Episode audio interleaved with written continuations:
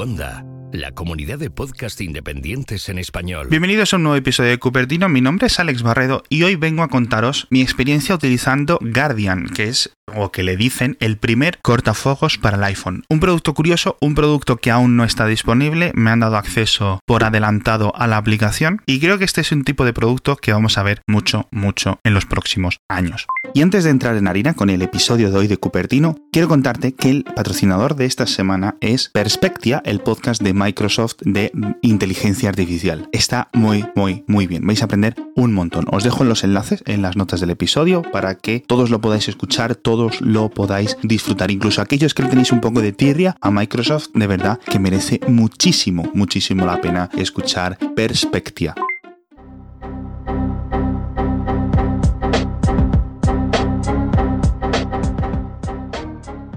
Tradicionalmente, los cortafuegos, de la forma en la que los entendemos, impedían que entrase tráfico desde Internet a nuestro ordenador. Eh, Windows, Mac, eh, todos los sistemas de escritorio estaban tan abiertos a los permisos, etcétera, que tenías que restringir lo que podía llegar a ellos. En el caso de los teléfonos móviles, sobre todo los de Apple, la mayor preocupación es los datos que pueden salir hacia afuera. Es decir, tú estás protegido con una buena capa de seguridad, pero tus datos, un montón de tus elementos de privacidad, están constantemente intentando salir fuera de tu teléfono móvil para toda, digamos, este complejo industrial del espionaje en el que vivimos actualmente.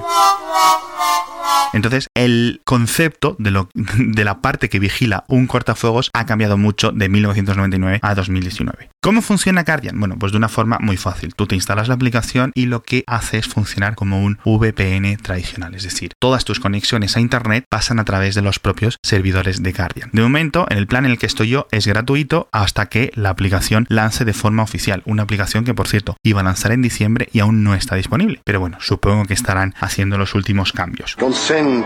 Si utilizáis sistemas de VPN, no hace falta que os los explique, pero para aquellos que no los utilicéis es muy sencillo. Básicamente todas tus conexiones circulan a través de uno o varios servidores, con lo cual de tu móvil va a un servidor que está situado en tu propio país o en un país extranjero y ese servidor, digamos, hace de repetidor. Todos los datos de Internet pasan a través de ese servidor, con lo cual tu dirección IP, tu apariencia, todo, todo, todo, todo, desde tu teléfono es como si en realidad fueras una persona que está navegando desde un centro de datos en Holanda en Austria, en Dinamarca, en Estados Unidos, en Canadá, en España, donde sea. Esto tradicionalmente se utiliza en entornos corporativos y los consumidores, más allá de proteger su privacidad, su seguridad, etcétera, lo utilizan para saltarse las restricciones geográficas, pues para ver Netflix en otros países, para un montón de cosas. El ser humano es extraordinario. Sistemas VPN de calidad hay un montón y la diferencia de sistemas como por ejemplo excelentes como VPN Nord o como Tunnelberg con Guardian es que Guardian aparte de hacerte todo este sistema de VPN te vigila todas las conexiones y te va creando alertas. No notificaciones, no te envía notificaciones o al menos yo no le dejo que me dé notificaciones, simplemente tienes unas alertas que las puedes ver dentro de la aplicación cada vez que las abres. ¿Y qué tipo de tráfico, qué elementos corta Guardian? Pues cuando cualquier aplicación, cuando cualquier página web, etcétera, intente enviar datos o intente ponerse en contacto con dominios donde se hace mucho tracking o dominios donde se vigila, donde se te espía, donde se te está dando seguimiento, donde te intentan colocar publicidad, etcétera, todo eso lo va bloqueando. En el futuro irán bloqueando más cosas, las actualizaciones son bastante constantes y van añadiendo cada vez más mejoras, etcétera. Y tengo que decir que el sistema funciona absolutamente muy, muy bien. Es rapidísimo, obviamente cuando estás conectándote a través de un servidor, da igual lo rápido que sea tu conexión, porque puede que haga un cuello de botella el VPN, es decir, si tu VPN es de 10 megabits y tu conexión es de 100 megabits, nunca te vas a poder conectar a internet a más de 10 megabits porque es lo que te está dando el servidor al que tú te conectas de internet. Entonces, en este caso, no he notado ninguna limitación cuando estoy en el wifi de casa o cuando estoy con la conexión 4G.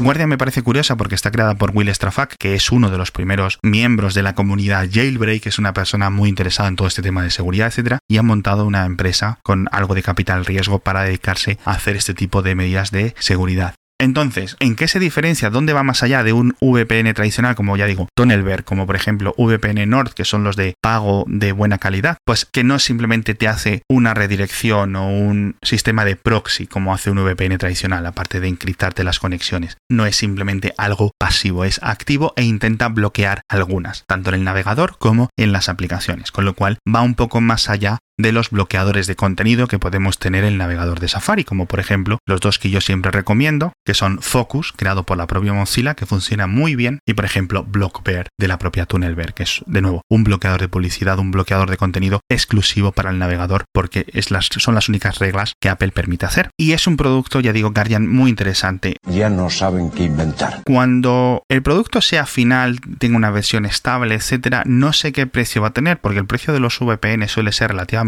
alto. Hay una opción de precio actual que son 50 dólares cada tres meses. Supongo que la opción final pues tirará por los 10, 15, 20 euros al mes. Son servicios caros, son servicios eh, complicados de mantener y requieren mucha infraestructura. Entonces, si realmente tu privacidad, si realmente tu seguridad te importa, siempre, siempre, siempre, siempre tienes que tirar a través de un VPN o proteger tu sistema operativo de alguna forma relativamente equivalente. Pero de verdad, pocas cosas hay tan efectivas como utilizar un VPN. Y un VPN como Guardian, por ejemplo, pues me parece un gran acierto. Hay otros tipos de estos servicios que lo que te hacen, digamos, es este concepto que se llama proxies de DNS, pero claro, los hay incluso que son gratuitos. Entonces, ¿en qué consiste un proxy por DNS? ¿Qué se diferencia comparado con un VPN? Pues básicamente las peticiones, cuando tú le dices google.com, te va a dar la URL o la dirección IP de google.com, con lo cual tú vas a poder ir a navegar a google.com.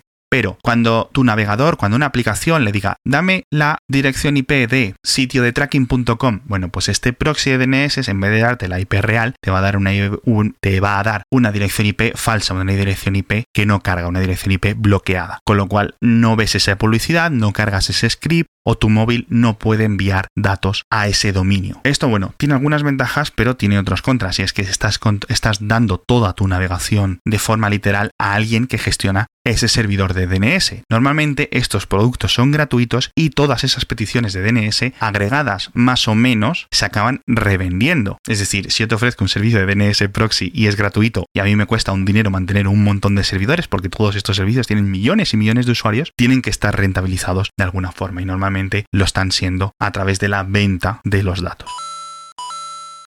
Entonces, utilizar un servicio de proxy como DNS o de DNS a través de proxy, pues no es nada recomendable. Lo bueno, utilizar VPNs. Por eso decía yo que ojalá Apple lanzase uno a través de iCloud. Recordáis que lo comentamos en el episodio de peticiones y deseos que pudieran llegar, elementos que pudieran llegar así con iOS 13. Vamos a ver si para iOS 14 Apple ofrece algo similar y los iPhone pasan de ser muy, muy seguros a muy, muy, muy seguros, ¿no? Un poquito más. Y con esto me despido. Muchísimas gracias a todos por estar ahí. Mi nombre es Alex Barredos y ya sabéis que Cupertino está producido por Pedro Jorge Romero. Nos vemos en el próximo episodio.